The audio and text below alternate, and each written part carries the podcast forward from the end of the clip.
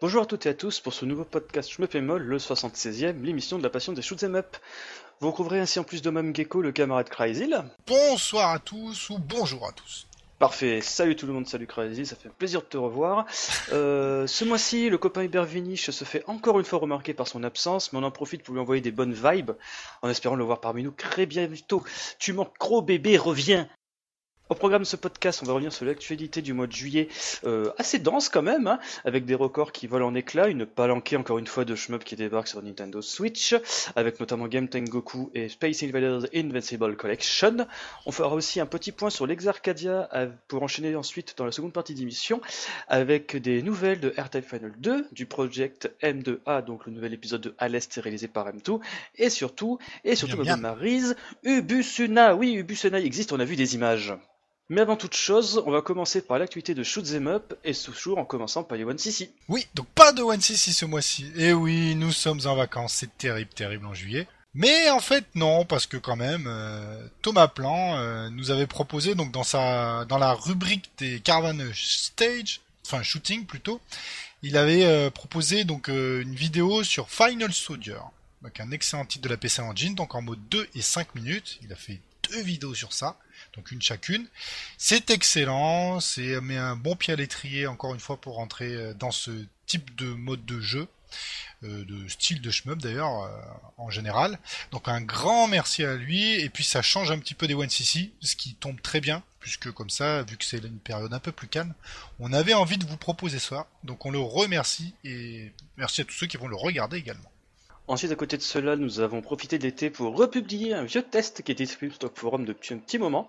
Euh, donc là, cette fois-ci, c'est le test de The Hunt for Red October, l'adaptation donc Super Nintendo euh, du film euh, iconique tiré d'un roman de Tom Clancy, si je dis pas d'annerie, Oui. euh, qui a été rédigé par Yas il y a cela presque 10 ans, donc savoir le 13 octobre 2010. Donc Ouais. c'est une petite, une petite Madeleine nostalgique pour ceux et celles qui craignaient sur Shmup encore à l'époque.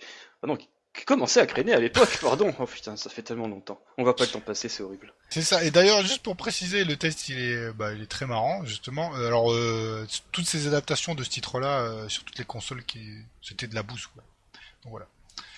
Et donc Yas, euh, grâce à sa verve euh, littéraire, nous, nous présente ça de fort belle façon, même si à la base c'est un jeu de merde. Il faudrait que je teste la version Game Boy parce que je me souviens quand j'étais minot, j'avais un cousin qui avait un jeu de sous-marin et je sais pas si c'était The Hunt for Red October ou le Radar Rad Mission de Nintendo, quelque chose comme ça. Ouais, ouais, c'est Il, possible. faut, il faudrait que je, je testouille par curiosité.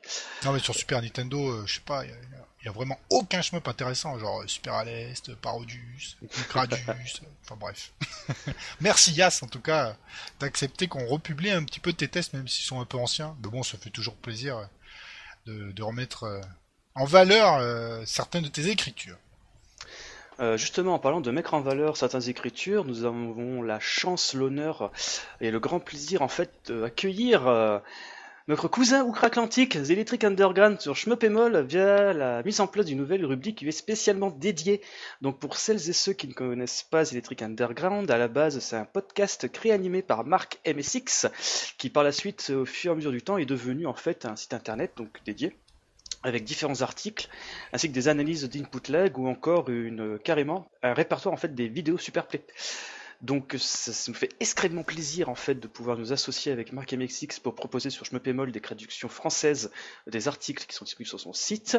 À savoir que le premier article est rien d'autre en fait que l'histoire de Juju Kenobi qui revient sur sa découverte des shoot'em up et sa petite méthodologie afin de réaliser des modestes exploits euh, sur Toho encore Mushi Misama Futari, euh, non pardon Mushi Misama tout court ainsi qu'actuellement euh, Dodonpachi Daiojo. D'ailleurs, Juju Kenobi, On qu'on remercie. Ouais, exactement. Euh, Juju Kenobi, qu'on remercie beaucoup parce qu'il s'est pris la peine de nous traduire son récit qu'il avait à la base rédigé en anglais. Donc, si tu nous écoutes, un grand merci à toi, Juju. Et un grand merci à Marc MSX de nous faire ce grand honneur. Donc, vous étonnez pas si dans les mois à venir, les semaines, vous voyez d'autres articles euh, des Electric Underground arriver sur Schmeppemol et nous espérons que vous prendrez autant de plaisir à les parcourir que nous avons à vous les proposer. Ensuite, en rythme et en cadence, on va enchaîner sur l'actualité du Shoot'em Up, tout cela après le jingle.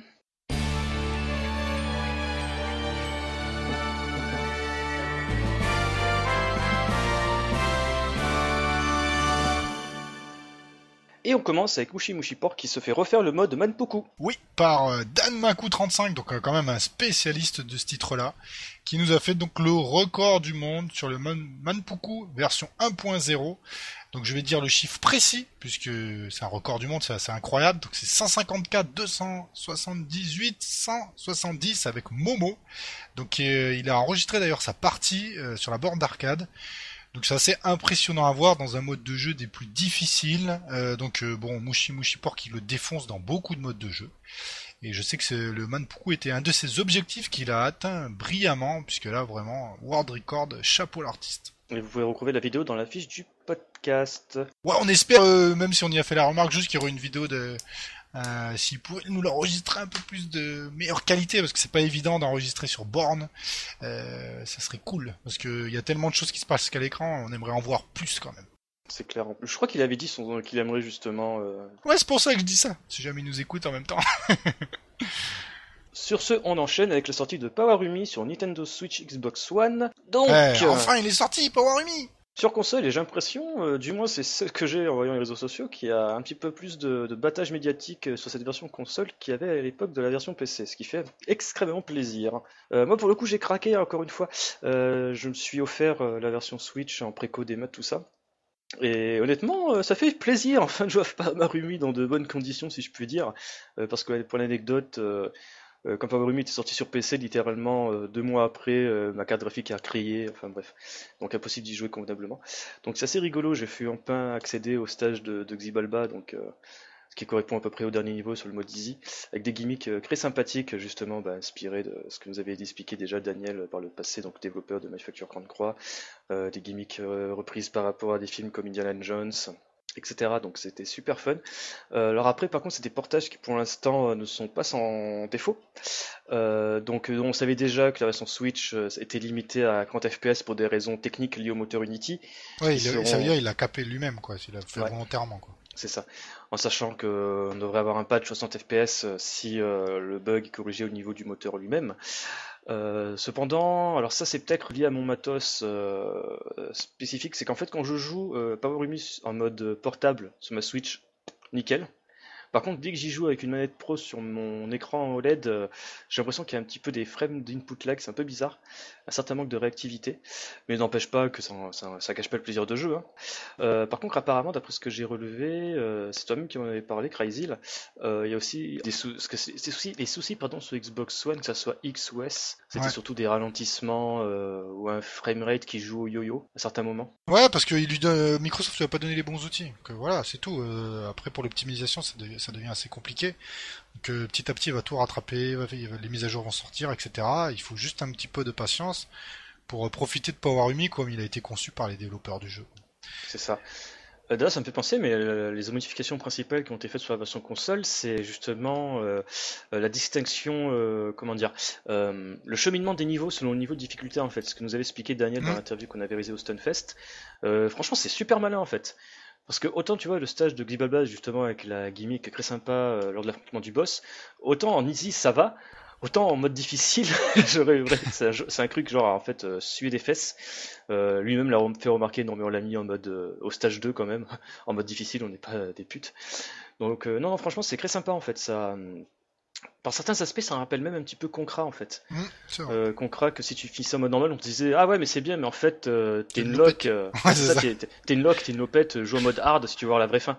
Ça. Et en fait, t'es frustré, tu jettes ta manette par la fenêtre.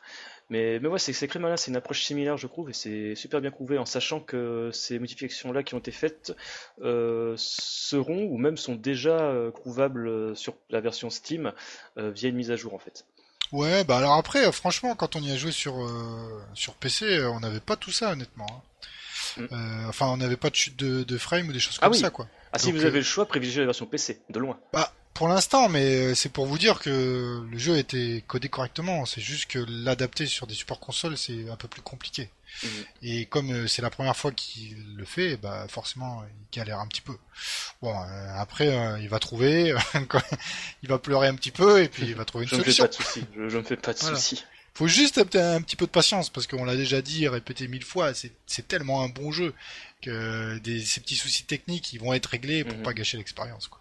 Euh, D'ailleurs, il est bon de rappeler qu'une version PS4 est toujours en préparation, réalisée par le studio Asobo, euh, dont elle devrait paraître d'ici la fin de l'année. Ouais, alors euh, du coup, j'espère- juste que, comme là, il a entre guillemets un petit peu de recul et qu'il essuie les plâtres pour l'optimisation, euh, j'espère que sa version PS4 arrivera bah, un peu moins, un peu plus optimisée, quoi. Ça serait cool.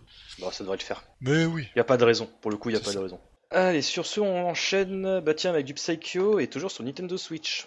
Oui, donc le Psycho Shooting Library Volume 1 qui est, qui a été, bah, qui est déjà disponible puisqu'il est sorti le 25 juillet. Mhm. Et le jeu inclut, c'est une compilation qui inclut pas mal de titres quand même. Euh, donc c'est fait par euh, Zero Div. Euh, alors il y a le Striker 45, le Striker 45 2, le 1999, le Soul Divide, Dragon Blaze et Zero Gunner 2, donc le Minus, euh, c'est la version qu'ils ont Oui, fait. une version Minus qui est pas du tout arcade perfect. Voilà. Alors, je tiens à préciser euh, que certains de ces titres étaient déjà sortis, notamment Soul Divide et Dragon Blaze en sur Saturn, sur euh, PlayStation 2, à des prix qui sont aujourd'hui absolument euh, aberrants. Euh, donc, si vous voulez en profiter euh, de cette compile à 34 euros seulement, vous avez autant de titres euh, Psycho, bah foncez quoi. Parce que là, pour le coup, chaque titre, il revient pas très cher. C'est ça. Euh, D'autant plus qu'il y a le volume 2 aussi qui apparaît bah, au mois d'août, euh, le 29, qui rajoute bah, l'intégralité des euh, Sengoku Aces. Samurai Oui. Aces, pardon, je confonds toujours, ainsi que Gunbird, Gunbird 2 et Gunbarish. Par contre, ce qui est bon à relever, c'est qu'à la base, en fait, donc euh, pour ceux qui suivent un petit peu ce qui se passe sur Nintendo Switch, euh, à la base, Zero Div avait déjà sorti en fait euh, ces jeux qui sont à la base disponibles sur l'eShop individuellement sous la forme d'une compilation en trois parties en Corée, en Corée du Sud via Arc System Work Asia. Et il faut savoir qu'en fait là c'est une on va dire une réédition à destination du Japon en priorité. Donc en fait au lieu d'avoir trois compilations, on en a deux. Donc voilà, donc ce que a dit Crazy à l'instant pour ce 2 juillet, et moi il y a même pas deux minutes par rapport à celle d'août, et que tout cela est en partie dû au fait que Zero Div euh, s'est fait racheter par City Connection, et que City Connection en profite pour justement le ressortir euh, en tant qu'éditeur euh, sur le territoire nippon en bonne et due forme. Sinon après en termes d'ajout, il n'y a pas grand chose de nouveau. Euh, ça reste quand même les jeux qui sont disponibles de base sur l'eShop. Euh, je crois cependant qu'ils ont dû rajouter euh, des éléments, on va dire bonus euh, pour la galerie en fait. D'accord. Mais c'est tout ce que je, tout, tout ce dont je suis au courant. Moi, j'aimerais bien qu'il soit sur PS4. hein, je dis ça comme ça, ça me ferait très plaisir d'acheter cette compilation. hein. Ensuite, bah justement, parlant de compilation euh, que tu vas sans doute euh, déjà acheter en précommande, Crazy, on va parler bien J'ai sûr de déjà pris en précommande, bien sûr. Moi aussi, j'ai déjà pris en précommande, remarque, mais je reviendrai dessus. Donc, on parle bien entendu de Vassara HD Collection. Oui, donc il sort en plus plus tôt que prévu. Donc le 13 août, il sera disponible sur Steam. Alors les dates sont précises. Le 14 sur Xbox One, le 15 sur Switch pour environ 10 euros. Donc ça c'est en thémat. Il y a une version physique qui est disponible uniquement sur PS4 que on pouvait acheter donc sur PlayAsia et également sur euh, Ninning Games. Je dis ça aussi. Alors, attends, c'est un peu plus compliqué. Euh, alors, Ouais. déjà, tu parles de version physique sur PlayStation 4. Euh, mais en fait, c'est au Japon, donc au territoire asiatique, c'est uniquement sur PlayStation 4 que c'est en version physique. Et en effet, vendu, vendu, euh, vendu par le biais de PlayAsia et Nilin Game. Ninning c'est Games, bientôt- c'est la version limitée, c'est pas la version standard, celle qui est Oui. sortie euh, PS4 au Japon. C'est bon à dire aussi. Parce que bizarrement, il n'y a pas de version standard au Japon. Voilà, et du coup, euh, parfait, il y a une version physique donc sur PS4 disponible en Europe, donc soit standard ou limité, qui est fait via Strictly Limited Games. Et c'est ridicule, c'est ridicule, je déteste ces putains de sites. Moi aussi, donc euh, du coup, euh, moi, dès que je l'ai vu sur Ninning Games, je l'ai pris sur Ninning Games, hein, voilà, faut être honnête, même si c'est la version, euh, la version, enfin, collector, enfin, la deuxième version, quoi. Parce que Strictly Limited Games, ça porte tellement bien son nom, il n'y a jamais assez de jeux de dispo, tous les, tous Ah, les vautours, tous les vautours, mais- ils s'emparent du titre. enfin, Mais surtout, c'était sold out, tout support confondu, en moins de deux heures. Ah, parce qu'ils en font pas assez, ils font. C'est ils- n'importe quoi. Mais et, le mais jeu a- était, et le jeu, pardon, excuse-moi de parole, il était en version limitée sur euh, de souvenirs PlayStation 4, Nintendo Switch, et je crois même qu'il y a une version Vita qui doit créer en référence sur leur site. Et tout ça est parti en moins de deux heures, c'est un, un truc de taré.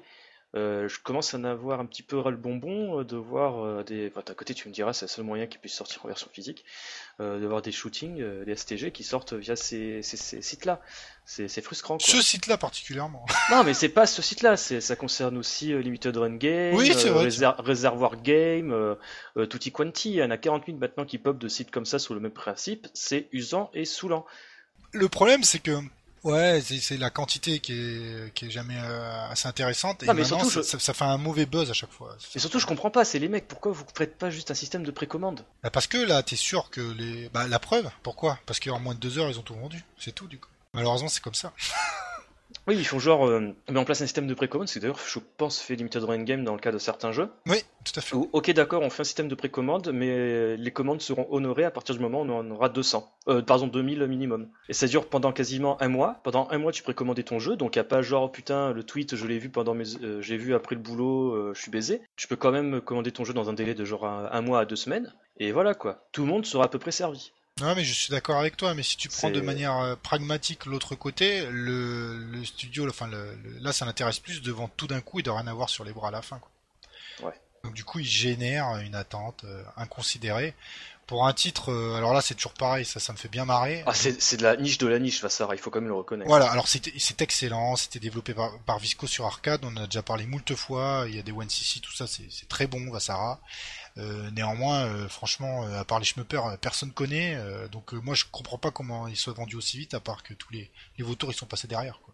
Parce que sinon, tous les gens qui vont vraiment y jouer, bah, ils, sont, ils vont pas être si nombreux que ça, quoi. Et il devrait y avoir assez de versions pour tout le monde. Bon, Mm. heureusement, tu l'as chopé pas cher, je pense. Ah oui, oui, justement, parce que en effet, comme Présil l'a précisé, euh, disponible. euh, donc pour le moment, on a juste les dates pour Steam, Xbox One, Nintendo Switch, euh, version PS4 en version dématérialisée. Apparemment, il n'y a pas encore de date. Non. Bon, je soupçonne que ça va être près dans les mêmes eaux, hein, donc Ouais, je pense pas trop à soucier. Mais surtout, en fait, c'est un détail amusant que d'ailleurs j'ai pu lire sur le forum de Shmuppemol via je sais pas qui, c'est qu'en fait, donc déjà le jeu est à 10 balles tarif de base. Mais sur Nintendo Switch, en précommande, il est à moins 50%. Le jeu coûte 4,90€ jusqu'à sa sortie, à savoir le 15 ou le 7 août. Pourquoi vous faites chier avec des versions physiques, sans deck Non, mais surtout, c'est. Bon, déjà, moi j'ai acheté, je me suis dit pour 5 balles, euh, je n'ai rien à craindre. Enfin, j'ai rien à perdre surtout. Oui. Mais moi, je flippe un petit peu parce que c'est. Je sais pas quelle décision, on va dire, euh, marketing commercial fait que ton jeu qui est sur le point de sortir, tu le brades à moins 50% en préco en fait. Ouais, j'ai peur. Alors, euh, c'est bizarre. On va rappeler ce qu'il y a dedans. Donc il y a les deux premiers épisodes, euh, donc euh, juste en portage, euh, enfin portage en émulation, pardon, en portage d'émulation, je sais pas comment on peut dire ça. Alors, franchement, je ne saurais pas dire. euh, Je serais tenté de dire que s'ils ont refait from scratch, c'est bizarre. Ouais, c'est bizarre. Donc c'est On n'a pas deux- trop d'informations là-dessus. non les deux premiers et ensuite ils ont rajouté un, un mode de jeu. Oui, oui, un nouveau mode de jeu où Ah tu oui, peux alors jouer ça. à plusieurs et Ouais. qui en HD quoi. Oui, alors ça, par contre, c'est vachement bizarre. Ça s'appelle le Timeless Mode. En fait, c'est Ouais. un mode euh, sans fin, euh, avec des niveaux générés euh, de manière euh, Aléatoirement. procédurale, ouais, de manière procédurale. Donc en fait, c'est juste des vagues d'ennemis en fait. Et ça se en- faisait avant ça, sur certains vieux titres. Mais là, pour le coup, c'est tout en 3D. C'est en donc en comment ça s'appelle déjà? En tâté, mais euh, tu sais, qui prend toute la largeur de l'écran. Donc un scrolling euh, vertical qui prend toute la largeur de l'écran, c'est assez bizarre. Ouais, comme les, jouable- giga, les Giga Wing Génération. Exactement, comme les Giga Wing. Et c'est jouable à 4 joueurs et c'est tout en 3D. euh, je crois que tu peux jouer avec tous les personnages des deux Vassara Oui. euh, dans ce mode de jeu-là. C'est assez intriguant et ça fait même un peu flipper quoi quand t'as la qualité finale de ce mode de jeu. Euh, D'ailleurs, chose amusante, le jeu sortira aussi sur PlayStation Vita, euh, même si ça n'est plus tellement mis en avant. Et si je dis pas d'annerie, le mode Timeless n'est pas inclus dans la version Vita pour des raisons, on va dire, euh, évidentes, parce que si c'est un mode 4 joueurs, la Vita tu peux pas jouer à 4 comme ça. D'accord. Ou du moins, ils ont pas eu envie de se faire chier à l'adapter sur la Vita qui commence à, comment dire, à être assez vieille. Oui, Et, oui, ouais, et c'est- inintéressante face au rouleau compresseur Switch. Ouais, clairement. euh, Après, euh, c'est bien, au moins ils l'ont sorti sur tous les supports. euh, Personne, en- enfin tout le monde en aura pour son argent entre guillemets. Donc c'est vrai que ça fait un peu flipper au niveau du tarot. euh, C'est bizarre. euh, Ils ont l'impression Il y a roche. pied, quoi. Ouais. Je, je, je ne veux pas accuser le jeu qui sera mauvais ou quoi que ce soit, mais. Mais est-ce que la version physique sort en même temps? Non, l'édition physique sort pas en même temps, ça sort fin août. D'accord. Mais euh, bah alors euh, sinon ça va être euh, mise à jour à gogo. Ça va sortir trop tôt et ils font des mises à- ils vont faire des mises à jour à gogo derrière. Mhm. On verra. J'espère qu'ils vont pas massacrer mes deux petits jeux. Je les adore ceux-là. On va croiser les doigts. C'est ça. Euh, sur ce, bah, on va continuer avec la Nintendo Switch et on va parler bah, tiens, d'une annonce euh, qui n'est pas tellement surprenante parce que c'était déjà, on va dire, un petit peu une anguille euh, depuis quelques temps, à savoir Game Tengoku Frozen Mix qui a été annoncé sur Nintendo Switch. D'accord. Donc à savoir que c'est exactement la même version qui était sortie sur euh, Steam et PlayStation 4 l'année dernière. Donc ça sortira à la fois en version physique et dématérialisée. Euh, la version physique sortira d'ailleurs via Dispatch Game, euh, qui pour l'anecdote s'est fait racheter par City Connection, donc c'est un petit peu leur branche, on va dire, de vente de jeux physiques en Occident. Donc voilà. Donc en matière de contenu, on aura bah, tout le contenu de Game to Close Mix, donc à savoir dans la version standard, euh, qui se paye en plus le bonus euh, d'avoir justement euh, inclus le fameux tous les DLC en fait. C'est ça qui est surtout bien avec cette version Switch, c'est que tous les DLC qui sont sortis jusqu'à présent, à savoir euh, les personnages de Clarisse, Umura Bento, les voice packs et surtout le DLC Tatsujin seront inclus de base dans le jeu, que ce soit la version standard et limitée. Euh, donc version standard à 40 dollars et ensuite la version limitée à 100 balles qui sera vendue sur le site de Dispatch Game sans doute en quantité limitée. Euh, donc à savoir tu auras la copie de Doku Frozen Mix, tous les DLC et tous les petits bonus euh, qui étaient déjà vendus à l'époque de la version PlayStation 4, à savoir un artbook, un vinyle avec un CD d'OST, euh, des reproductions de flyers de jeux Jaleco ainsi que des petites euh, des petits éléments de collection, des petites pièces à collectionner. Donc voilà. Sinon il n'y a pas grand chose de plus à dire. Hein. Euh, Game Doku Frozen Mix spécial est déjà disponible depuis un petit moment sur PlayStation 4 et PC. C'est juste, ça fait plaisir de le voir arriver sur Nintendo Switch, quoi. Ça fait encore un chemin sur cette console. Ouais, puis c'est plutôt logique dans, le, Mm. dans la popularité de la Switch, de la Switch, pardon, pour les chemins. Ensuite, on enchaîne et on va encore parler de Nintendo Switch, mais cette fois-ci avec un jeu qui a été annoncé depuis des lustres, mais on n'a jamais pris le temps d'en parler.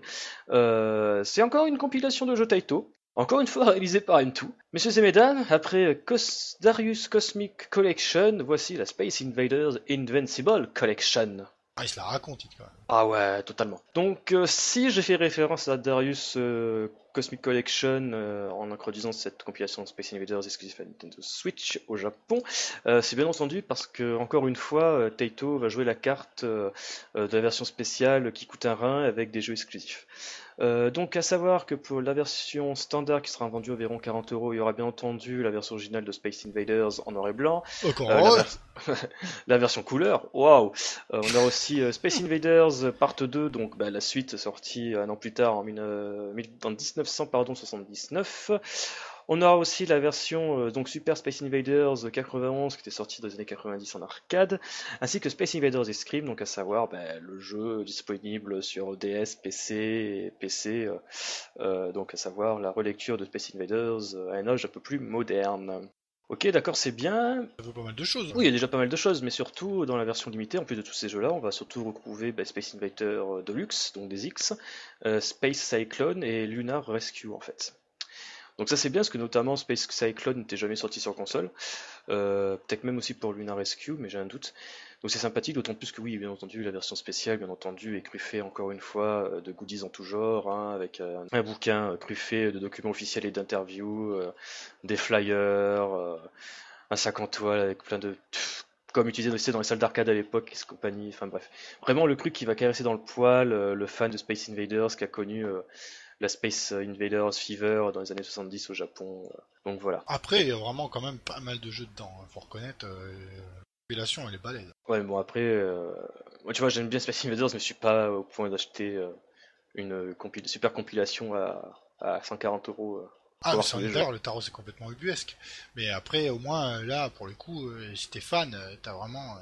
En plus, euh, en plus j'ai oublié de préciser, mais si j'ai pas d'annerie sur Amazon Japan durant le Prime Mhm. Day, si tu précommandes le jeu, tu re- pouvais recevoir en bonus euh, Space Invaders 90, donc bah, en fait la version euh, Mega Drive de Space Invaders euh, 90. Ah, mais ça, j'ai pas compris. Tu reçois... euh, Ce bonus, il est compris de quoi dans la compilation? Alors je me souviens que pour Space In- non, pardon, pour Darius Cosmic Collection, c'était à peu près le même cinéma, où si tu le précommandais durant le Prime Day sur Amazon Japan, t'avais euh, une adaptation Game Boy offerte. Et euh, si je dis pas d'annerie, c'était encore une, encore une autre version totalement différente. Donc à savoir, le jeu n'était pas livré sous la forme d'un DLC, mais carrément inclus sur la cartouche en fait. C'est bizarre. Enfin bref. Parce que là, pour le coup, c'est apparemment quand t'as des jeux bonus de précommande, euh, ça serait pas des DLC, mais carrément inclus dans la cartouche. C'est c'est bizarre. D'ailleurs, si c'est comme la Darius Cosmic Collection, à tous les coups, le jeu sera pas disponible sur l'eShop japonais. Donc, euh, si vous souhaitez vraiment vous l'acheter, prenez la version physique euh, au tarif qui vous semble le plus abordable. Ouais, puis si jamais quelqu'un a acheté la version mouse mouse qui nous explique alors ce qu'on reçoit vraiment pour le, bonus de précommande, ça serait cool. D'ailleurs, sinon petite anecdote là qui concerne totalement le site. en 2018, quand j'avais interviewé Naoki Ori durant le Stuntfest, à la fin, je lui ai dit euh, quel jeu aimeriez-vous porter, euh, jeu dont vous rêvez de porter? Et Il avait sorti la phrase euh, plutôt qu'un jeu, j'aimerais porter tous les jeux d'une période, notamment Space Invaders et tous ses clones. Donc ça me fait beaucoup marrer quand je rends compte qu'un an plus tard, bah, t'as une compilation Space Invaders qui se limite certes aux, aux différentes utilisations du classique de Taito officiel, hein, pas les, clones, mais ça me fait assez marrer. Euh, d'ailleurs, ça me permet aussi de noter que Naoki Ori est assez coutumé euh, de balancer comme ça euh, des petites méga bombes durant des interviews au point que Yosuke Kunari, donc le créatif producteur chez Sega, a dû dire à Naoki Ori durant le TGS 2018 Mec, ne dis pas que dans notre portage de Virtua Racing, il y aurait mode, de un mode 8 joueurs c'est pas encore sûr, ne balance pas l'info comme ça durant une interview, s'il te plaît. Ils ont blagué d'ailleurs durant une interview. C'est ça, il lui a dit TG. Tu sais, il lui a dit ouais. Avec les formes, il a dit TG, euh, c'était assez rigolo parce que c'est. Ok, oui, c'est un homme formidable qui n'a pas du tout sa langue dans la poche en fait.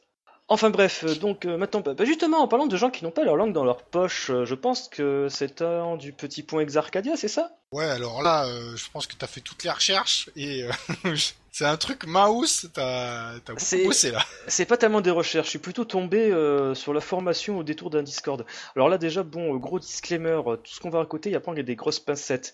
À savoir que... Fake news pas fake news, mais ça vient en fait surtout de vidéos euh, japonais, donc déjà la barrière de la langue, euh, et ça m'a été reporté bah, justement par un joueur japonais euh, qui certes arrive à s'exprimer en, anglais, mais on peut toujours avoir des soucis au niveau de, de, l'interprétation et compagnie. Donc toutes les sources sont ici dans la fiche du podcast, si vous avez des notions en japonais, vous pouvez faire votre propre avis.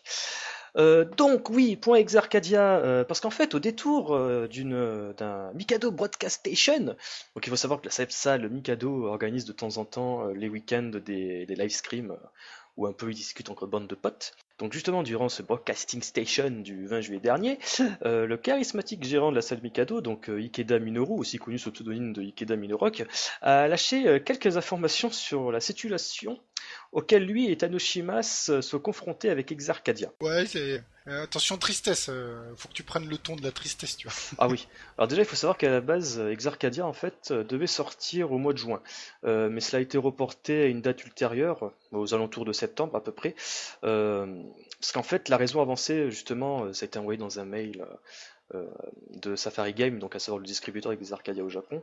Euh, cette raison sera en fait liée justement aux différents économiques qui y aurait entre la Chine et les États-Unis en ce moment, qui aurait eu un impact en fait sur l'approvisionnement des composants nécessaires à la fabrication de systèmes Exarcadia, ce qui aurait donc provoqué un retard dans les livraisons.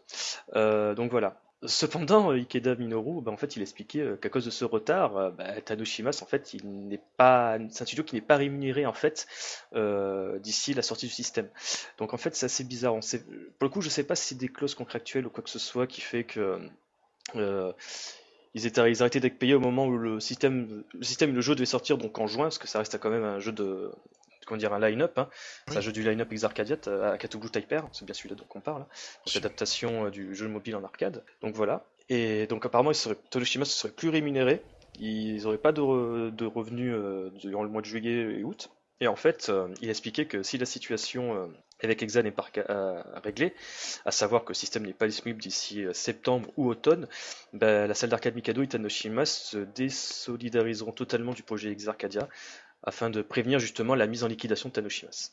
Cependant, il précise quand même que tous les efforts sont en œuvre pour justement permettre de sortir du système Exarcadia le plus rapidement possible, euh, même si Kida Minoru n'a pas caché qu'en fait tout déplacement qu'il a réalisé à l'étranger pour promouvoir le système Exarcadia, donc savoir euh, s'être déplacé aux États-Unis durant la California euh, Extreme Game, donc la CAX, ou encore le FICAD Offline Festival en Espagne, en fait, c'était des déplacements qui étaient entièrement pris à sa charge en fait car en fait il souhaitait vraiment faire son maximum pour voir Akatobu Type R sortir en arcade. Voilà. Donc en fait, pour finir, il a promis euh, qu'il ferait tout son possible pour voir Akatobu sortir en arcade, même s'il ne sait pas du tout ce qui se passera après euh, cet épisode. Donc euh, voilà, c'est assez bizarre. Ouais, c'est bizarre et ça fait un peu peur. Alors on avait pas, on avait absolument pas émis des doutes, mais on avait des interrogations. Et du coup, c'est vrai que si la situation économique est pas très optimum pour le sortir, Ben, ça me paraît un peu bizarre. Moi, ce qui me fait surtout flipper, c'est enfin, ce qui me fait flipper, c'est que j'ai l'impression, encore une fois, barrière de la langue, je comprends pas le japonais, je dois me baser sur des explications d'un joueur japonais. Euh, on a l'impression qu'en fait, Minoru Ikeda, dans sa voix, il y a vraiment un, un sentiment de fatigue, à se demander euh, s'il n'y a pas, tu vois, eu vraiment un différent euh, personnel entre lui et les, les gérants d'Exa, tu vois. La société Exarcadia, c'est assez bizarre. Ouais, peut-être, mais après, euh, le- de toute façon, là, le, le projet est enclenché, donc il va sortir. Ah oui, oui, bah ça c'est sûr. Après, euh, À terme, il va sortir, ça sera voilà. un moment ou un autre. Et là, après la line-up, est-ce qu'elle sera euh, comme annoncé? Est-ce que ça va foirer comme d'autres systèmes ont foiré euh, direct? On sait pas. Surtout c'est bizarre parce que d'un côté tu as Ikeda Minoru qui dépeint un, comment dire un peu un Christ euh, porcré, mais à côté t'as quand même des développeurs qui continuent à justement faire de la com sur leur version arcade de leur jeu. Ouais, c'est ça. Euh, Picorin Soft avec euh, Finos Exa qui poste encore régulièrement des images des nouveaux vaisseaux qui seront jouables dans la version arcade, ou encore euh, Deer Farm, développeur de de Soul Eater. Euh, Ouais, euh, Soul Eater, euh, le, shoot'em up euh, au vieux Roland D'auto, euh, sauce mythe coréen, qui a posté il n'y a pas très longtemps une vidéo pour justement la version Red Purgatory exclusive à l'arcade. Donc en plus qui ajoute des voix, des voix off et compagnie. ouais. Donc c'est une situation assez bizarre. Mais voilà, à voir. Bah alors peut-être qu'ils ont la pression, lui il a peut-être la pression parce que ça fait partie du, du, du titre le plus attendu pour la sortie quoi. Tandis que les autres ils ont plus de temps et même si c'est décalé la sortie ça les arrange peut-être au final pour peaufiner leur jeu tu vois. Ça. Tandis que Akatuglu lui euh, ce qui l'intéresse c'est de sortir euh, le plus vite possible quoi. Hum, hum, hum. Euh, qu'ils ont peut-être pas les mêmes intérêts sur euh, entre développeurs. C'est euh, peut-être pour ça que ça explique euh, la différence de. Ouais. D'ailleurs, j'y pense, mais il faut savoir qu'actuellement au Japon, il y a des location tests de Akatobu Type R. Et finalement, euh, en fait, il faut savoir qu'il y en a eu beaucoup ce temps-ci, mais j'ai l'impression que la dernière vague s'est fait un petit peu à la hâte, et je me demande si c'est pas lié justement à ça, en fait. Le, le- encore un retard qui fait que Exarcadia, entre guillemets, pour entretenir des bonnes relations, euh, propose des location tests de, de Akatobu Type R euh, un peu partout au Japon. Alors, on va voir. De toute façon c'est le... Pour l'instant c'est le serpent de mer. On parle depuis très longtemps mais pour l'instant il est pas là donc il faut attendre un petit peu. Bah, ça va faire euh, deux ans qu'on en parle. Bah oui c'est pour ça Euh, que mais néanmoins, là, j'ai l'impression qu'à Tatoobu Type R, le développement, c'est fini. hein. Là, hormis des, des ultimes ajustements, euh, le jeu, il est done. hein. Par contre, je me demande justement si tout cela, en fait, euh, euh, comment dire, n'a pas aussi pour conséquence, en- entre guillemets, de justifier le certain silence d'un certain studio de développement euh, qui ont, auquel on nous a promis la suite d'un certain jeu ou un remake HD. Oui, je parle bien sûr de Grefg euh, Greff qui a donné des nouvelles via son blog, euh, après quasiment euh, 8 à 9 mois de silence, on a quelques informations via leur blog euh, euh, du studio euh, sur le site internet. C'est surtout en fait pour faire une grosse euh, update sur les choses euh, auxquelles ils sont confrontés en ce moment, euh, sans bien sûr donner trop de détails. hein. Donc déjà, donc Hiroyuki Maruyama nous a précisé que l'annonce de recrutement avait porté ses fruits. Il faut savoir qu'en début d'année, ils avaient fait des annonces de recrutement un peu partout, en demandant des personnes qui sachent utiliser les moteurs Unreal Engine et compagnie. Et apparemment, ça a été très efficace parce que les effectifs de greffe augmentent progressivement et ça leur permet, continuer de, et ça leur permet pardon, de continuer à travailler sur des contrats. Donc, euh, savoir que essentiellement, greffe, son activité ces temps-ci, c'est être sous-traitant sur certains jeux. Donc, ils sont pas crédités en tant que tels, mais ils participent quand même au développement de bon nombre de jeux. Donc, euh, cet afflux de nouveaux sangs leur permet justement de continuer à mener ces activités-là tout en lisant de leur côté des expérimentations originales. Donc, justement, en fait, il y a environ un an, euh, Hiroyuki Maruyama a justement euh, révélé qu'il travaillait sur l'annonce d'un nouveau jeu pour justement les 20 ans du studio. Donc bien entendu, on ne peut s'empêcher de penser au fameux Spring Game with No Border qui avait été annoncé en catimini euh, par le CEO d'Exarcadia durant le Stunfest 2018. voilà, ça c'est dit. Donc voilà, euh, mais en effet, comme il le précise dans son message, beaucoup de choses se sont passées euh, entre l'empêchant de le faire. Euh, ainsi, à grand regret, ce nouveau jeu ne sera pas prêt à temps pour l'anniversaire de Greff, mais il espère, ceci dit, en faire l'annonce très prochainement. Donc voilà. D'accord. Ce nouveau jeu, on n'est même pas sûr que c'est un nouveau jeu. Ben, moi j'ai envie d'y croire, I want to believe. Ouais, bah alors après, euh, c'est bien, ils augmentent leurs effectifs et tout, mais euh, je suis assez surpris, quoi. Ils ont tant de pognon que ça pour euh, faire autant de recrutement, en greffe. Bah, si tu fais des travaux de sous-traitants euh, sur des jeux japonais, honnêtement, que ce soit du jeu mobile, du jeu console, etc., des portages, ça rapporte. Hein. Bah tant mieux, parce que moi j'avais peur que, que Greff tombe dans l'oubli au final. Ah bah euh, non, c'est- On va pas faire comme ces articles euh, que j'ai pu lire à des années où il y a un gars qui disait euh, Créger est mort, euh, mani, manana. Non, non, c'est Créger n'est pas mort. Créger maintenant c'est juste le PDG en fait. Les autres employés sont partis faire leur vie et voilà, c'est tout. L'entité Créger existe toujours. Enfin bref. Oui, c'est ça, mais là, à Greff, euh, moi je savais pas qu'ils euh, bah, qu'ils étaient en si bonne forme. Alors euh, tant mieux s'ils veulent, euh, s'ils veulent refaire un titre. Euh, franchement, à leur place, s'ils ont du retard, moi je sortirais juste le Border Down en HD et ça suffirait déjà. Bah justement, honnêtement, avec les 20 ans de greffe, si tu veux annoncer un jeu et on va dire pas trop te ruiner en tant que développeur, proposer un remake de Borderlands serait de, bo- de bonne de bonne aloi, j'ai envie de dire. Euh, carrément, et même ça serait la, la, la, la- la bonne politique à faire, parce que celui-là, pour le coup, il est que disponible sur Dreamcast ou sur euh, système d'arcade. Là, c'est une exclue qui arriverait. euh, Mm. Ça serait très symbolique parce que ça reste quand même euh, le jeu. euh, qui, voilà, c'est, existe à cause de ce jeu. C'est Yuki Maruyama, il voulait faire un jeu comme ça, il a fondé Greff. Il était prêt justement à ce que sa boîte en 2000-2001, quand il a fait euh, Borderlands, il était prêt à ce que à faire liquidation, il était prêt à tout pour mener au bien le développement de son titre. Ouais, tout à fait. Donc euh, ouais, si jamais c'est vraiment un remake HD de Borderlands euh, qu'il est annoncé, euh, ça serait de bonne loi. Alors, pour Et si c'est une suite, ça serait encore mieux. Ouais, mais alors le seul truc, c'est que pourvu qu'ils me sortent pas un euh, Order Defeat euh, HD, HD, tu vois, un truc comme ça, quoi. Parce que là, euh, Mm. c'est possible aussi, hein, tu vois. Euh, Mais après, Under Defeat, il y a des histoires aussi, comme quoi il y Des a endroits, ouais. des ayants droit, tout ça. euh, Mm. Sega baignait dedans, c'est ça, c'est bizarre. Quelques grands shoots comme ça. À l'époque, ils signaient les contrats, et puis maintenant, ils se rendent compte qu'ils ont pas signé correctement. Bon, et- Ils se rendent compte que, de manière, on va dire, vulgaire, ils se sont fait baiser. Oui, oui, bah, Pro Gear no Arashi, par exemple, tu vois.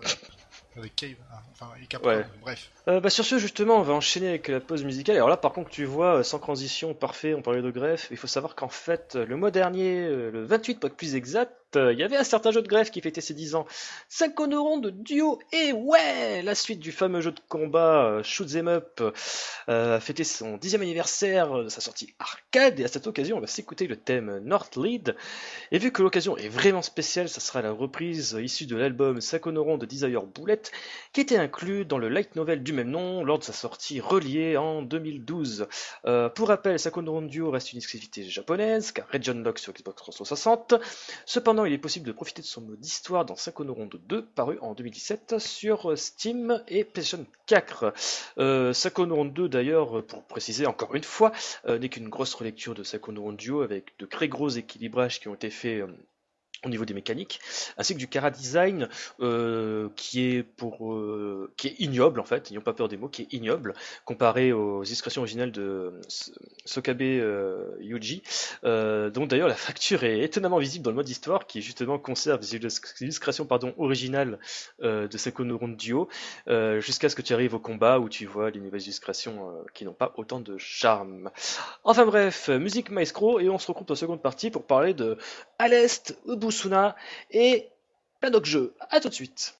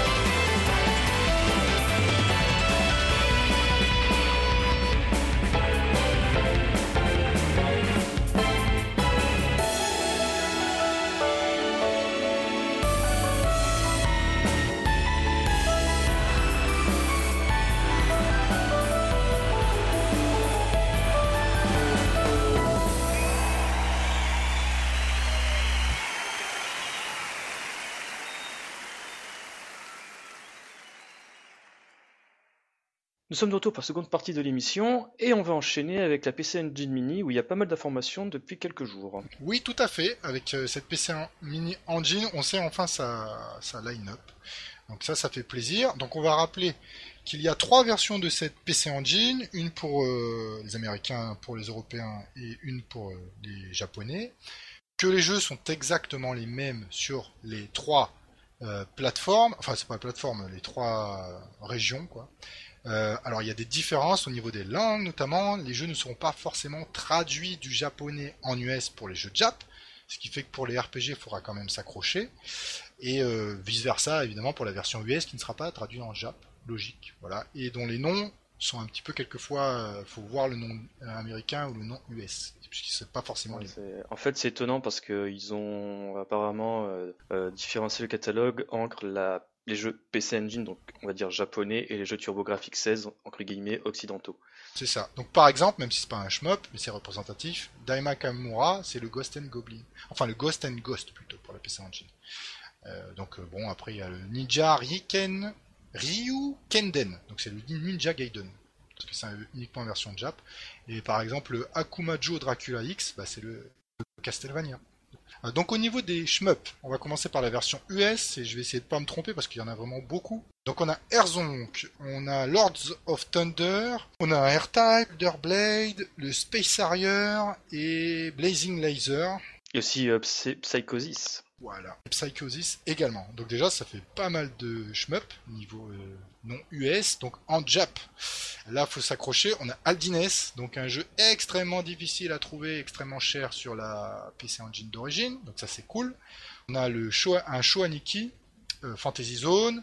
Donc le Ginga Fukei Desunsu Saphir qui coûte un bras également. On a deux épisodes de Gradius, donc le premier et le second le Gopher no Yabo.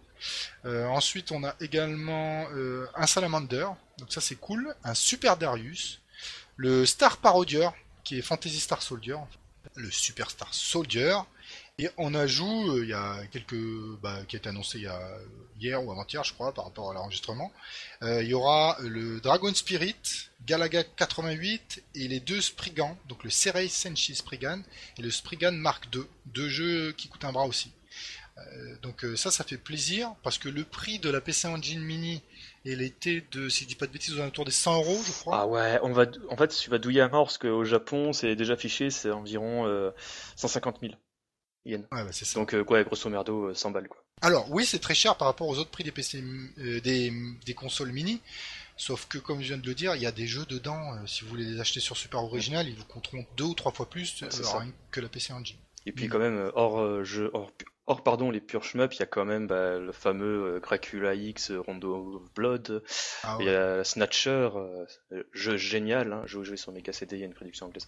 Euh, donc voilà quoi, c'est Après, t'as des, t'as les, t'as les Notopia, t'as Is, les RPG qui sont magnifiques même s'ils sont en Jap. Euh, Notopia d'ailleurs, il sera en version US aussi. Enfin, t'as, as vraiment beaucoup de choses et c'est une grosse line-up quand même. Ouais. Puis moi surtout ce que j'adore c'est que c'est une console où euh, autant tu vois la euh, Mega Drive Mini euh, ou même par exemple la SNES ne sont pas amusés à ajouter des jeux de leurs périphériques respectifs. Donc par exemple on n'a pas des jeux Stellaview ou des jeux mmh. Mega CD sur la Mega Drive Mini, autant là sur la PC Engine Mini, Konami s'est fait plaisir. T'as les U-Card et t'as les jeux CD dont bah, Lord of Thunder, hein, typiquement, avec sa bande son qui défonce, ou surtout, moi, titre personnel, le Gopher no Yabu, Crisis 2, qui est, qui est pour moi le jeu qui a fait que je suis tombé dans le shoot'em up. Non, mais tout à fait logique. Et puis même les autres titres, ils sont énormes. Franchement, euh, là, chapeau quoi, ils ont envoyé du pâté. Et tu sais ce qui est encore plus énorme, c'est que durant l'eCube, euh, un compte Twitter euh, de mhm. Konami America avait dit on a des gars sûrs hein, qui bossent dessus. Nous on s'est dit ouais ok c'est bon les gars sûrs c'est M2, bah, c'est le cas en fait, c'est bien M2 qui bosse dessus. Donc on peut s'attendre qu'à de la qualité et on est encore une fois abasourdi parce que les mecs, mais en fait, ils sont fous au moulin constamment. ça me ah fait d'autant plus marrer, c'est que sur la comment dire, sur la Darius Cosmic ils avaient dit qu'ils avaient porté le jeu U-Card Darius à défaut de porter la version euh, CD, parce que je crois qu'il y a une version CD de Darius, je sais plus, euh, parce que leur émulateur euh, n'avait pas encore développé la partie CD, et là visiblement ils l'ont fait pour Konami et la PC Engine Mini, donc c'est totalement dingue. C'est détaré en fait ces mecs-là. C'est ça, ouais. Et puis alors là, je suis pas trop fan des consoles mini, mais j'avoue que celle-ci quand même, là, avec cette line-up, ah, ça va être dur de résister. Hein. Ouais. D'autant plus que moi, ce qui me fait marrer, c'est qu'ils disent Space Engine Mini, mais elle a rien de miniature, parce que la console en elle-même, à l'époque, elle était super mini en fait. Ouais. Les dimensions sont quasiment identiques entre la version de 89-90 avec la version de 2019, quoi. C'est Après, c'est un- c'est un petit peu logique. Moi, je l'ai Ah, déjà oui. eu dans les mains, euh, franchement. T'as peur de la péter, quoi. Bah, de toute façon, à partir du moment où ils ont fait une version portable euh, avec un petit écran LCD, tu peux te dire, euh, voilà. Euh, sur ce, on va enchaîner, bah, on va s'éloigner un petit peu de la PC Engine pour attaquer quelque chose de peu plus récent. À savoir qu'il y a encore eu du Toho qui est sorti sur Steam. Oui, donc le Toho Double Spoiler et le Fair- Fairy Wars qui sont disponibles, euh, donc euh, qui ont été euh, qui ont été mis à disposition plutôt le 31 juillet. C'est des épisodes annexes, hein, donc moi je connais je connais pas trop ces épisodes-là. C'est le, le 12.5 pour le, le double spoiler et le Fairy Wars c'est 12.8 parce que Zune effectivement il fait des épisodes entre ou des fois c'est pas des pure ça peut être des des jeux où on fait des, des photographies par exemple. ou, euh, Ça, c'est le cas de Double Spoiler. Voilà, c'est le double spoiler. Il y a des jeux de baston aussi qu'il a fait. Enfin, bon, bref, c'est un peu le bordel surtout. Euh, mais euh, bon, ils sont sortis. euh, alors, j'ai pas vu le prix, ils doivent pas être trop chers normalement. 9 euros. Ah bah c'est pas mal. Après, pour ceux qui aiment bien les taux, euh, c'est toujours agréable d'en voir euh, continuellement, j'ai envie de dire, euh, ces derniers temps, euh, sortir sur Steam. Donc ça fait plaisir. Ah, par contre, il est bon de noter que ces versions-là sont intégralement en japonais. hein. Ouais, c'est ce que j'avais lu. Par contre, alors ça, c'est pas cool du tout. Parce que pour ceux qui aiment. Enfin bon, on- vous allez me dire, on s'en fout d'une histoire dans le shmup. Mais bon, Toho, l'histoire est assez développée. Donc pour ceux Ouais, qui mais après, il y a une telle dommage. communauté sur Toho que tu vas, tu cherches sur le net euh, scan, euh, fancrad et tu trouves. hein. Ouais, mais du coup, c'est pas disponible dans le jeu, c'est quand même dommage. Et en fait, je, je pense que Zune se base un petit peu là-dessus pour se permettre de dire bon, on va pas payer des gars pour fout, localiser, euh, il y a déjà des gars qui ont fait ça gratos, allez-y. Don- Donnez-moi l'argent et Bah, remerciez-moi euh, que je vous ai permis pendant, euh, C'est je sais vrai. pas, 15, de 20 ans pirater de, les jeux. de les pirater. Et je vous encourage à le faire. Maintenant, essayez de les acheter pour me donner un peu de pognon. Mm. Pourquoi C'est pas tout, mais Et- je vais ouvrir une brasserie. Ouais, c'est ça. Et puis, si tu pouvais euh, faire euh, des graphismes d'arrière-plan pour les prochains avec ton ar- avec l'argent que tu récupères, ça serait cool quand même. Ouh, ça balance. Euh, sur ce, on enchaîne avec des nouvelles sur R-Type Final 2. Oui, donc c'est la mise à jour du- de juillet. Donc euh, juste pour vous dire qu'on a le nom du niveau qui sera qui a été baqué, euh, donc le niveau supplémentaire qu'ils vont ajouter. Donc c'est euh, celui de c'est le 3.0 Battlefield Red du euh, du R-Type du Final, je crois. R-Type Final, en effet. Donc bah voilà, c'est cool.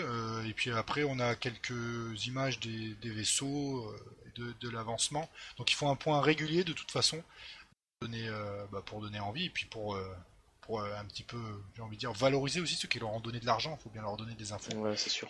Mais euh, c'est vrai que c'est pas mal euh, au final parce que comme ils font un point chaque mois, on a bah, on a une évolution. Donc euh, on se dit pas le projet est enterré, ils ont piqué l'argent. On voit qu'ils progressent. Non, bah, enfin il y a des projets qui ont, qui ont piqué l'argent. Par contre, moi j'ai une question. J'ai pas que des masses de souvenirs d'R-Type Final 1, mais justement, le Battleship Red, c'est pas le l'un des niveaux les moins intéressants de R-Type Final Qui était justement, en fait, une- Si, je pas. dis pas d'annerie, c'était pas une grosse relecture du troisième stage de R-Type avec justement le vaisseau géant. euh, C'est le vaisseau, je sais que c'est le vaisseau Forteresse. Mais ouais, vaisseau après, forteresse. euh, euh, si tu me parles d'un vaisseau Forteresse dans R-Type, c'est absolument pas celui du Final qui me vient à l'esprit tout de suite. Oui, c'est celui du premier, ça, ça. Clair et net. C'est plus iconique. Voilà. Bah alors après, je sais pas, euh, j'ai beaucoup joué au Final, mais tu vois, comme ça, ça quand j'ai vu le titre, ça m'a pas popé quoi. Ah, moi, ça fait popé quand même parce que c'est quand même une mise en scène, enfin, du moins qui était intéressant sur PlayStation parce que t'avais justement le vaisseau forteresse, mais en fond, t'avais une ville en fait. Ouais, t'avais une ville, mais euh, je sais pas, le premier niveau euh, du, du Final et le dernier niveau avec les le, le truc, euh, les, les arrière-plans qui se difforment, les effets visuels, ça, ça marque plus. euh, Enfin, ça m'a plus marqué que le vaisseau Forteresse quoi. Donc voilà, bah ça avance, c'est bien, au moins ils donnent des nouvelles, c'est intéressant. Parce que je crois qu'ils ont récolté un million de- d'euros, c'est un truc de taré. c'est pour ça, ils, ont- ils font bien de donner des infos quand même, pour pas se faire bâcher avant. Euh, sur ce, on va enchaîner avec justement M2 qui a donné des nouvelles de leur nouveau jeu à l'Est. Donc pour recontextualiser un petit peu, il faut savoir qu'en novembre dernier, euh, M2 avait annoncé durant le M2 Shoot Krieger Festival un tout nouveau épisode de à l'Est était en développement. Euh, nom de code Project M2A. En nous précisant que d'ici euh, l'été 2019, nous aurions plus d'informations. Ils n'ont pas menti. Nous avons déjà le nom définitif de ce fameux projet, à savoir que le Project M2A devient à l'Est branche. Ce qui est plutôt logique. Oui, c'est logique. Donc voilà, ça sera à l'aise branche, pas de plateforme ou quoi que ce soit qui est pour l'instant annoncé. Cependant, nous avons euh, les premiers visuels du protagoniste principal, euh, qui, c'est pas surprenant, euh, sera encore une fois Elinor. donc Elinor qu'on pouvait déjà jouer dans à l'Est 2, Moucha à l'Est ou encore G à l'Est. Donc là, il n'y a rien de très surprenant. C'est peut-être juste le cara design donc, fait par Eiji Komatsu qui, comment dire, euh, fait un petit peu moépolope euh, sur les bords. Euh, donc ça s'attendait peut-être pas vraiment, enfin bref, c'est qu'un point de détail. Donc voilà. Et il faut savoir qu'en plus de ça, le 28 juillet dernier, durant le Wonder Festival Summer 2019, donc à savoir un salon où des exposants présentent leurs futures figurines, ainsi que des amateurs leurs créations perso, nous avons eu en fait les premières images du vaisseau de Alice Branch. Donc voilà, le vaisseau s branche, euh, dont vous ne pouvez pas voir les images parce que ça reste un podcast, ça reste une émission audio, mais on va donner les liens dans le fiche du podcast. Donc à savoir que c'est un vaisseau, bien entendu, qui est terrorisé par Aima Fuyuno, donc l'artiste 3D de M2, que l'on connaît essentiellement pour ses travaux euh, sur les illustrations euh, CG de Battle of Garigar édition 2016, Dengen Feveron, et encore, si je dis pas d'annerie, le, le Mao Daisaku Sen, oui c'est ça, le Mao Sen. Donc voilà, c'est le premier épisode des Mao. Exactement. Euh, donc il faut savoir qu'en fait, euh, s'ils ont présenté euh, justement ce vaisseau durant le Wonder Festival, ben, c'est pas pour rien, parce qu'il faut savoir qu'en fait, il y aura un modèle kit qui sera proposé par le fabricant RSberg. Donc voilà, un modèle kit d'à peu près 16 cm à l'échelle 1 sur 0. Donc non, mais très bonne idée quand même au final. Ah, mais c'est franchement c'est très sympa en plus qu'ils ont ils ont présenté à la fois un modèle kit euh, avec les armements et sans l'armement en fait. Donc c'était assez intelligent de leur part de dire regardez euh, le vaisseau, bah, vous pourrez le voir en vrai euh, au Wonder Festival. Donc c'est un joli petit coup de com. D'ailleurs, en profitant de cette annonce-là, on a pu voir une fiche un peu descriptive sur le vaisseau. Et il y a surtout un truc assez marrant, c'est qu'en fait, bah, le terme à l'est est en fait devenu un récro-acronyme qui signifie dorénavant Aerial Loading and Unbelling System for Tactical Enforcement. c'est bizarre. Alors je sais pas si c'était le cas déjà sur Moucha à l'Est. C'était pas le cas. Par contre, sur Moucha à l'Est, Moucha était un acronyme pour Metallic Uniframe Super Hybrid Armor. Ouais, donc je pense que c'est un, un, clin d'œil. Ouais. Euh, ah, c'est totalement un clin d'œil, il faut pas chercher. Après, le, un acronyme sur euh, un mot qui fait déjà 5 lettres, c'est compliqué. Japon. ils vont à fond, quoi, c'est même tout. Hein. C'est Japon. Voilà, c'est ça. C'est tout le Japon, ça va faire les acronymes à la mort ils sont bien, sont bien forts là-dedans. Non, mais après, faut pas, faut pas se foirer à l'Est. Oh là là, ne, ratez pas à l'Est, s'il vous plaît. Non, mais de toute façon, ça m'étonnerait qu'ils le ratent. Euh, d'ailleurs, justement, rendez-vous le 7 septembre prochain pour avoir plus d'informations sur les branches durant un petit événement spécial organisé avec Iabara. Donc, si j'ai pas d'annerie, ça se passe littéralement une semaine ou deux avant le TGS. Ce qui est logique. On se languit d'avance. Euh, d'ailleurs, pour ceux et celles qui ne savent pas, donc LS Branch, ça sera développé chez M2 sous la houlette de Naoki Ori, avec la participation euh, euh, de Aima Fujino au niveau, des, niveau de, de, la direction artistique, ainsi que du compositeur original de Super à l'Est et de Manabu Namiki pour les musiques. Ouais, des, petits joueurs quoi. Totalement, ça sent bon tout ça. Et sans transition, on va enchaîner avec M2 qui a révélé beaucoup plus d'informations sur le portage Epsprade à destination de la PlayStation 4 et de la Nintendo Switch. Oui, qui débarque donc avec une date précise de 19 décembre au Japon. Donc ça sera avant la fin de l'année, donc un, beau cadeau de Noël je pense pour beaucoup de monde. Euh, donc M2, dans, donc dans leur gamme bien sûr, M2 Shoot Trigger, euh, s'occupe donc Esprit de Psy. Euh, le nom je sais pas pourquoi, ce sera intéressant de voir un peu plus tard si ouais, mais pourquoi Psy, par rapport à ce qu'au fait que c'est experts, tout ça, pouvoir psychique, patakoufa. Ah oui, d'accord, oui, en même temps c'est logique. Euh, donc du coup, euh, qu'est-ce qu'il y aura? Donc, euh, ben, il y aura plein de choses. Alors déjà, il y aura bien sûr le mode de jeu en original, il y aura tous les gadgets assez classiques entre guillemets de la gamme de M2 maintenant. Et ah, également. même si dans les gadgets, là, en fait, c'est des gadgets qui ressemblent assez à ce qu'on a pu voir auparavant sur Ketsui et Mao. Mais là, quand même, euh, t'as la météo du stage. ah ouais, c'est vrai, ouais. Et même les illustrations, elles sont pas placées au même endroit. Euh, tu, tu, vois la tête de ton personnage quand tu joues à gauche, donc ça, ça va être. Euh, ouais, pour, pour, le coup, ça rappelle un petit peu le portage de Mao Daisakusen où tu voyais vraiment dans le coin gauche de l'écran, à tout moment, le portrait du personnage. Euh, exception que sur Espegayuda il sera pas animé, alors que pour Mao Desekosen ils avaient. Sur tu veux dire Ah merde. Euh, ma langue a tiqué. Enfin bref, sur Esprite Psy, il y aura pas des animations sur euh, les icônes des personnages dans le coin de l'écran, alors que sur Mao c'était le cas. C'était notamment rigolo quand il se prenait une bastos dans la gueule, enfin bref. On va voir ça. Donc il y a un nouveau mode de jeu, donc le Arcade Plus, euh, donc avec des nouvelles illustrations de Joker, j'allais dire. Donc Joker June. Voilà, Jinua Inoue. donc ça c'est cool. Alors ça on en sait trop, je crois, pour l'instant pour ce nouveau mode de jeu. Au niveau des mécaniques de gameplay, pas tellement, mais on sait surtout que, en plus de nouvelles illustrations, il sera intégralement doublé en fait. Ouais, ça, ça peut être un peu bizarre. Pas spécialement, parce que ça rappelle un petit peu ce qu'on avait pu voir par le passé sur par exemple Dodon Pachi Saida Yojo avec le mode d'Xbox 360, où il y avait beaucoup d'échanges entre le personnage de, je crois qu'il s'appelait Sana, et l'opératrice. Donc euh, on rejoint un peu ce même délire là avec peut-être bah, ça revient aussi le même délire qu'il y a eu à l'époque avec les DLC euh, voice pack de Death Miles. Oui, c'est vrai. Exactement, c'est le même délire là. Euh, d'autant plus que je crois même que on peut une palanquée en fait de doubleur. Mais surtout ce qu'il y a à noter c'est que Joker June fera lui aussi une apparition lui-même dans le rôle d'un personnage qui n'a ah. pas encore été donné.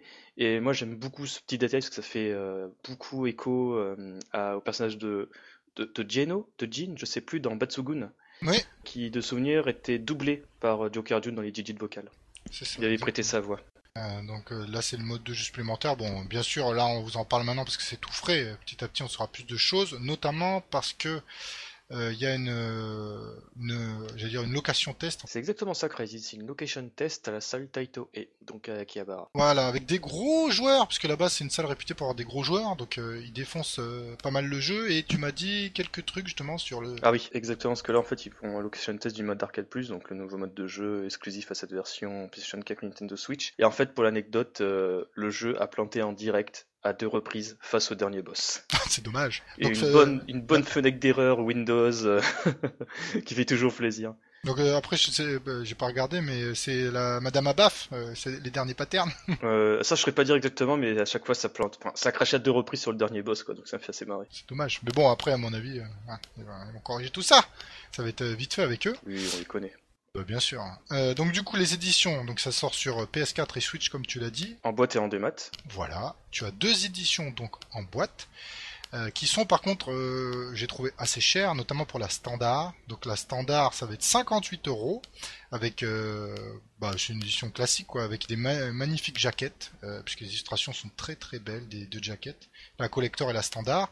Et donc l'édition collector, elle est à 82 euros, donc elle a inclus bien sûr le jeu, un livre illustré de 100 pages, euh, la bande originale, des autocollants, des flyers, au format A4. Et euh, en fait, même pour les premiers qui font la précobande, j'ai envie de dire, il y aura un guide stratégique Road to Esper qui sera offert. Euh, un petit peu l'image de Ketsui Destiny qui est qui était livré avec un livre aussi bonus pour les first, les first sprints. C'est ça. Donc, pour pas dire que ça donne carrément envie, alors pour rappeler juste, c'est le je pense que c'est le dernier Kev, si on accepte Pro Gear, puisque Capcom a les droits dessus, mhm. qui n'a pas été euh, adapté euh, sur aucun support, euh, bah, vu que c'est un shoot arcade, il n'avait jamais eu de conversion. Et c'est le dernier Kev qui ne l'a pas. Donc c'est magnifique. Je vais avec Tatillon, mais Dodonpachi Blue Campaign et surtout Ibarra, Ibarakuro. tu peux, mais tu as raison. oui, alors on est, on va exclure euh, les, les Matsuri, euh, voilà. Akai, Katana euh, Red Label. Ouais, le spécial, voilà, il y a deux trois trucs, mais bon, c'est des, bon, là c'est pas pareil, c'est le, jeu arcade, même si les autres aussi, en lui-même n'avait jamais été adapté. Donc c'est magnifique et puis quand même on est très content. Donc j'ai un peu râlé sur les prix, je vous l'ai dit, 58 euros la version standard, c'est un peu plus haut que d'habitude sur des versions classiques sur PS4 qui tournent plutôt autour de 40 euros. Je m'en souviens plus combien j'avais payé, je crois qu'il coûtait 55 balles Katsui Destiny. Non, pour la version standard il coûtait 40 et quelques. Hmm, j'ai un doute. Ah je suis sûr. Parce que j'en souviens que le prix en démat c'est environ, c'est toujours le cas d'ailleurs, environ 3800 euh, yens, quelque chose comme ça en démat et la version physique devait être genre. Euh... J'en souviens qu'en fait le prix était, euh, du moins au Japon en yen, euh, à peu près au niveau égal euh, que du jeu en version démat avec les deux DLC en fait. DLC qui sont inclus dans la version physique de Katsui Destiny. Ouais bon enfin bref. Moi, je pense que le, la, légère hausse de tarif est peut-être liée au fait qu'il y a des doubleurs un peu connus. Ça n'empêche pas, euh, bah, comme un... dès que j'ai su l'info, euh, comme un gros kéké, eh bien je l'ai précommandé. Alors qu'on a le temps, hein, c'est pour décembre. ouais, clairement. Voilà. Euh, donc, bah, c'est très bien. On en apprend plus. Et moi, franchement, les, les illustrations, les jaquettes, j'en peux plus quoi. J'ai hâte de recevoir une pour les jaquettes. Hein. Moi, ce qui me s'est marré, c'est que déjà, c'était quand C'était en, début d'année, dans une interview au site Game Watch. Euh, ils avaient balancé un croquis en disant ouais bah en fait euh, ça sera l'illustration d'édition collector. et comme ça ils annonçaient de but en blanc qu'il allait y avoir des éditions physiques et tout alors que bon, on savait pas à ce moment-là. Enfin bref du pur M2 quoi, c'est on balance comme ça euh, des mégatonnes euh, sans que vous vous en doutiez. Et puis c'est ça qui est beau avec M2, c'est des mégatomes et t'arrives sur un truc énorme quoi. Il y a plein de choses en même temps, ils font pas juste une image et puis ouais ça arrive peut-être. Là, Il y a plein d'infos, bim d'un seul coup, location test, etc. Donc c'est magnifique. M2 fait toujours les choses très bien, on le dira jamais assez. Euh, sur ce, on va continuer à parler de M2, mais surtout en fait d'un projet qu'ils hébergent, un projet qu'un certain développeur réalise sur son temps libre depuis maintenant quasiment 5 ans. Euh, ce petit développeur, euh, vous le connaissez peut-être, euh, s'appelle, il s'appelle pardon Hiroshi Yuji. Il a réalisé des petits jeux comme Radiant Silvergun et Ikaruga. Bon pas tout seul quand même. non, pas tout seul. Euh, mais ce petit jeu, en fait, c'est Ubusuna, euh, qui, au détour d'un documentaire sur la Greencast réalisé par la chaîne YouTube Archipel, bah, en fait, on a vu des images du Busuna, un écran tigre, des modèles 3D, et c'est bon, c'est lancé, la machine à fantasme est lancée, j'en peux plus, j'ai envie de savoir ce que ça va donner. Ouais. Oh putain, l'enthousi- l'enthousiasme de Crazy légendaire. Ah ouais, mais là pour le coup, franchement, on a deux pauvres images. Je suis désolé euh, pour l'instant. C'est joli les images, waouh. Mais une image, ça n'implique pas un, un jeu final. Donc, Ouais. euh, Bah, déjà, il faut savoir qu'en fait, c'est un jeu qui réalise sur son temps libre quand il n'est pas dans Ah le jeu oui. chez M2. Et ça euh, fait combien bah- de temps qu'il fait son projet? Il a été annoncé, si je dis pas d'annerie, en 2014, ça était 2014, c'était 2015, je m'en souviens plus. Ah, C'est un vaporware le truc, quoi, tu vois. Non, c'est pas vrai, parce que c'est possible, on a un vrai écran tigre, on a des images en fait. Ce qui déjà, il faut savoir que généralement, chaque fin d'année, euh, Hiro- Hiroyoshi euh, Yuji donne des nouvelles en fait sur ce jeu. Euh, par exemple, euh, fin 2019, début 2000 fin 2018, pardon, début 2019, il a donné des nouvelles en disant qu'en fait, tout ce qui était corps mécanique était fait. Là, il plantait plus au niveau justement de tout ce qui était direction artistique. Euh, dans le sens où en fait il avait juste un prototype afin de montrer à peu près euh, l'atmosphère et l'ambiance qu'il veut donner à son jeu, mais ça reste quand même assez roots. Et, et là voilà quoi, on a les images, on voit ce que c'est, c'est des images. vaisseaux. On a deux images. On a des images, on a deux images avec une forteresse volante où il n'y a pas de texture appliquée et Voilà. cinq pauvres vaisseaux qui se baladent sur des axes prédéfinis parce que par visiblement c'est une cinématique, hein, donc ils ont montré euh, les images euh, qui ressemblent à des espèces de, de cargo. C'est- C'est pas des vaisseaux shoot'em up ordinaires. Euh, c'est super intriguant. Il y a même en fait des documents de conception. Que justement, mais j'adore ce mec. Euh, le rebours, il a il fait. Non mais le rebours, il les a il a fait. Ah mais ça, tu vois, ça me rappelle tel boss de Gradius 5 avec telle mécanique euh, de. euh, Comment ça s'appelle déjà de Gradius 4 Et tu fais, mais ce mec est génial Là, c'est la machine à fantasme, quoi. Non, mais c'est clair en fait que déjà, on sait pas. On sait que c'est un shoot'em up. On sait pas si ce sera scrolling horizontal ou scrolling vertical. Euh, Tu rien, quand tu dis ça, déjà, tu vois, l'enflammade, il manque pas mal d'infos Mais pour justement, juste- justement, on, on commence à se dire ça, peut être un shmup à scrolling euh, horizontal parce que tu as les documents de conception, bah, que justement, comme on a fait remarquer le rebours, euh, ça ressemble au, au Gunner Wall de Gradius 4. Non, mais bien sûr, il y a des Ça ressemble totalement à ça. On- en fait, on, dirait que Ubusuna, en tout cas, euh, le peu d'images qu'on a vu, bien entendu, parce que là c'est du pur fantasme, euh, on dirait en fait une espèce de, de, de Gradius 5, euh, pardon, Gradius 6 fantasmé. Ouais, mais tu vois, et là, ce que tu dis, ça fait beaucoup de fantasmes. Moi, j'ai trop, j'ai trop peur de ce Ubusuna pour ça. D'ailleurs, Gradius 5, on l'a pas dit, mais Gradius 5, ça reste un jeu créé par Yoshi Yuji. Oui. Donc on se demande vraiment si c'est pas. Il y a certains qui demandent, qui commencent à douter si c'est pas un mix euh, d'Ikaruga et de Gradius 5. Euh, Ikaruga en contrepartie parce que quand même les images qu'on voit c'est épuré, mais d'un côté il n'y a pas de texture appliquée, donc c'est que du gris, du Ah, noir et du blanc. Donc euh, on peut pas vraiment euh, dire que c'est du, euh, du Ikaruga là-dessus. Euh, même si certains relèveront que on voit quand même des tirs ennemis qui sont blancs et rouges. Ouais, mais tu vois, c'est- c'est- Euh, blanc et noir, pardon. donc certains voient ça, certains autres voient ça. Moi, je veux juste plus d'infos. Mais après, c'est bien qu'on ait des infos sur ce titre-là, mais euh, quand est-ce qu'il va annoncer un truc un peu plus Mais je sais pas. Je sais pas. Ça sert à- Mais je sais, mais ça sert à rien de s'enflammer parce qu'imagine le gars il fait ça sur le temps libre, il trouve pas le temps, il se fait engager dans un nouveau projet, on va attendre 4 ans. Ah mais c'est le cas, hein. c'est le cas, ça a déjà été le cas. hein. Euh, Bah oui, pour pour pour ça. l'anecdote, il a été entre guillemets annoncé sur son blog en 2014. Tu te rends compte, euh, 2014. En 2014, je- crois qu'en plus à l'époque c'était Nokiri on n'a dit, pas un euh, visuel du jeu en l'état, on n'a pas de démo depuis 2014. En fait, c'est justement ça, c'est la première fois qu'on voit des visuels du jeu. Non, mais En le visuel, il est pas 2019. complet. T'as même pas, t'as même pas de 15 minutes de gameplay, quoi. 15 secondes de gameplay. T'as... Non, mais c'est déjà des images, c'est ça qui est beau. Ah, C'est ça qui est génial, on a des documents de conception et quatre images qui se battent en duel. Et tout le monde en peut plus. Putain, bah, moi, je suis trois fois plus emballé par euh, à l'Est qui avance euh, dix fois plus vite euh, que Mm. Busuna, tu vois. Non, mais putain, je- tu m'as fait perdre mon craint de pensée. Euh, oui, donc déjà à la base, Ibushina s'était genre annoncé sur son blog à la Zub en 2014. Euh, il avait dit ouais, oh, bof, euh, c'est mon boss. Naokiuri, il a dit ouais, vas-y, tu peux l'annoncer. Les développeurs sont des joueurs patients. Et voilà quoi. Euh, après, je pense que c'était genre 2016-2017 je sais plus, il a dit oh, au fait Bufuna, je le mets en stand-by parce que je suis trop occupé, j'ai trop de boulot. Euh, et là, il le reprend et tout, c'est Nawak, c'est Nawak. Et en plus, moi, ce qui me fait marrer, c'est que. Alors là, par contre, je pensais que j'allais importer cette anecdote avec moi dans la tombe, mais je pense que je peux pas lancer parce que, comme dit précédemment dans le podcast, euh, Naoki Ori, c'est un gars qui n'a pas gros 5 dans la poche. Euh, il faut déjà savoir que, si je dis pas d'annerie, il avait annoncé des interviews au Japon, laissait vachement sous-entendre que euh, Hiroshi Yuji bossait sur un nouveau jeu qui était un shmup. Pour ensuite vraiment annoncer que Ubusuna, Hiroshi Yuji, durant le Two Shot Krieger Festival, euh, c'est pas un projet mort, c'est toujours en dev.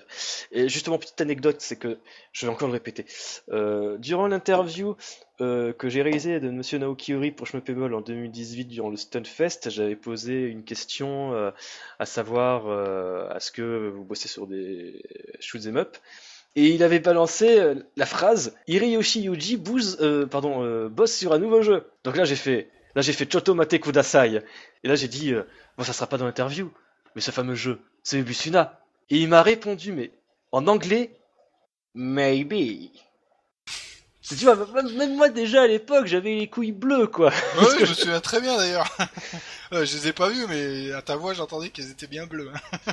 Ouais, c'était genre, mais, ah Bah, tu vois, je blague sur Shooting Game No Border où à chaque fois je j'en parle, je, je mentionne euh, la couleur de mes testicules. Mais je pense que Busuna, euh, même si on a un peu tendance, entre guillemets, à comment dire, un petit peu bâcher Karuga et compagnie, on peut pas rester insensible face à un nouveau jeu de ce type. Parce que voilà, quand même, euh, voilà, ça, reste quand même un créateur marquant dans le monde des shoot'em up, quoi. Et on peut être que impatient à l'idée de savoir ce qu'il va nous produire. Ah là, pour coup, oui, pour le coup, je suis aussi impatient que toi, mais après, prenons notre temps. Je pense qu'on aura le temps de s'enflammer quand on aura plus d'infos. Et là, d'un seul coup, ah, et tout.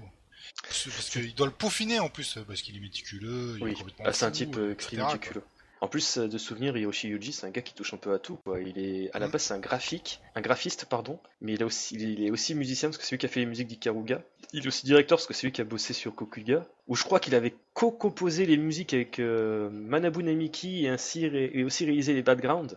Ce type est fou quoi. Après, euh, c'est vraiment juste les premières images. Bah, c'est mignon en même temps de voir euh, le déferlement que ça a fait pour euh, deux images. Enfin, deux images, pardon. Oh putain, je viens de réaliser un truc, mais j'ai vraiment l'impression qu'en fait Ubusuna c'est peut-être une espèce de, de suite spirituelle d'Ikaruga parce qu'en fait dans l'écran antique on, on voit un petit peu les mêmes hiéroglyphes. Ah là là. ok. non non mais c'est pas déconnant. Oui, mais d'accord, mais pour l'instant, on n'a pas assez d'infos. C'est la machine, là, elle tourne, elle tourne en boucle. Oui, la machine à fantasme. Oui. Par contre, il y a un truc qui est certifié, c'est que on voit l'écran antique qui a marqué euh, Press the Circle Button, bah, le, le bouton rond de la manette Mm. PS4, et qui on voit qui a marqué euh, 2000XXX Hiroshi Yuji 2000XXX M2. Oui, c'est ça. non. Ils savent même pas quand le jeu va sortir en fait. Ouais, voilà, c'est ça. Mais c'est bon. Écoute, on va voir. On connaît plus de choses. Après, peut-être que là, vu qu'il a quand même sorti ça, il a peut-être euh, alimenté plus régulièrement au lieu de laisser dans le vide total. Mais euh, je pense honnêtement, si euh, M2 commence à vraiment en parler, le mentionner publiquement, parce que là, franchement, sur un reportage sur la Dreamcast, le mec il balance des images totalement au pif de son nouveau jeu. C'est pas par hasard, ils auraient Bah pu. non, bien sûr que non, c'est prémédité. Ils auraient pu l'interviewer, mettre en fond une, image, une vidéo de Radiant Silver, pardon, de Ikaruga. Euh, voilà quoi, non mais non, je, je pense vraiment. euh, Non, c'est une Que politique la euh, marketing volontaire. Ouais, et que M2 commence tout doucement à faire monter la sauce et ça va devenir un projet qui va prendre de plus en plus d'importance. Espérons. Bah, je pense qu'après tout ce, ce déballage d'enthousiasme, il est temps de conclure ce podcast et de reprendre une activité normale. Donc, comme d'habitude, euh, on remercie notre partenaire BadGeek, badgeek.fr, l'agrégateur de passion. Vous pouvez retrouver les liens cités dans l'émission sur la fiche du podcast disponible sur shopemod.com. Et d'ici la prochaine fois, n'oubliez pas, mieux vous bomber plutôt que... Crevé. Ciao tout le monde Ciao.